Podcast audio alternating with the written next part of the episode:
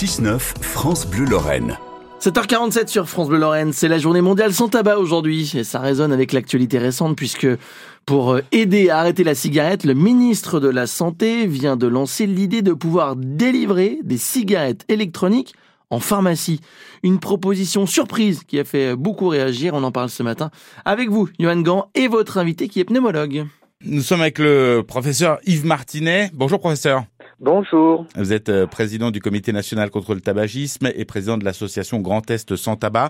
On va parler de cette idée lancée par François Braun, le ministre euh, de la Santé, pour vendre les cigarettes électroniques, en tout cas pour les mettre à disposition dans les pharmacies. Est-ce que ça vous paraît, d'emblée comme ça, une idée intéressante? Eh bien, c'est une idée qui mérite d'être discutée puisque c'est une euh, proposition qui est faite et qui est mise en œuvre actuellement en Australie.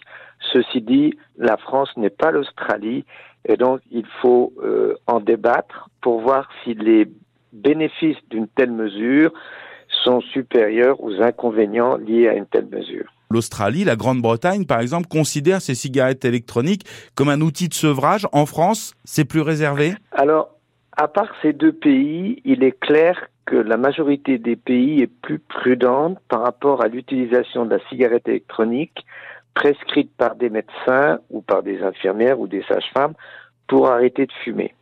En effet, si vous voulez, les études scientifiques ne sont pas formelles et il est possible que l'efficacité dépende du pays. Ça, ce n'est pas démontré, mais c'est possible. Ce qu'il faut savoir, c'est que la cigarette électronique est moins dangereuse que le tabac fumé si on arrête complètement le tabac fumé. Or, malheureusement, en France actuellement, la majorité des personnes qui utilisent la cigarette électronique continuent à fumer quelques cigarettes et le risque pour la santé reste que majeur. Parce que il y a dans ces cigarettes électroniques de la nicotine, ça veut dire que on diminue petit à petit pour arriver à, zéro. C'est ça un petit peu le, principe?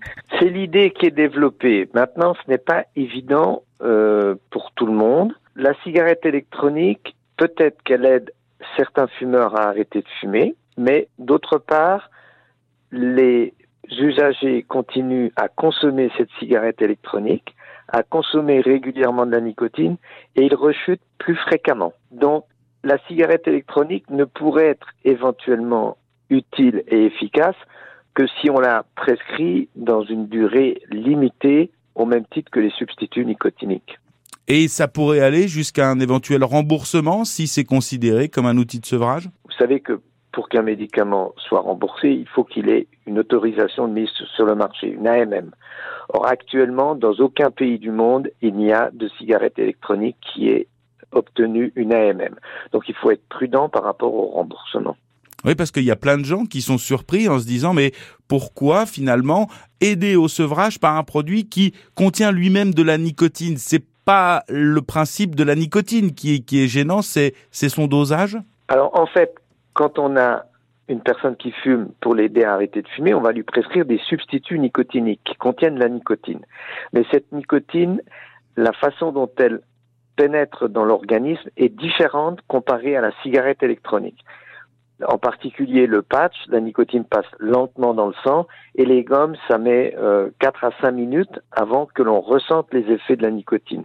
Alors que la cigarette électronique, c'est beaucoup plus proche d'une cigarette classique, ce qui explique d'ailleurs qu'une fois que les personnes, les fumeurs sont passés à cigarette électronique, ils ont beaucoup de mal à s'en débarrasser. Et après, ils viennent en consultation pour essayer d'arrêter la cigarette électronique. Dans le même temps, on voit que le gouvernement et le ministre parlent aussi de l'interdiction des puffs, euh, ces petites cigarettes électroniques. On a l'impression que c'est peut-être un petit peu contradictoire entre les deux, ou alors c'est vraiment pour limiter le jeune public pour l'accès à cette cigarette électronique non, mais vous apportez, vous abordez la troisième question qui est importante par rapport à la cigarette électronique, c'est est-ce que c'est une voie d'entrée à l'addiction à la nicotine et éventuellement au tabac fumé pour les jeunes? Alors c'est clairement une voie d'entrée dans l'addiction à la nicotine parce que les puffs sont faites pour devenir dépendants à la nicotine. Et après, les méta-analyses montrent que si un jeune vapote de la nicotine, il a trois à quatre fois plus de risque de devenir fumeur de tabac qu'un jeune qui ne vapote pas. Donc on a bien compris qu'il fallait encore analyser, décortiquer un petit peu avant d'arriver à une vraie décision, professeur. Certainement, hmm. certainement. Hmm. Merci beaucoup, professeur Martinez, d'avoir été avec nous euh, ce matin. Bonne journée.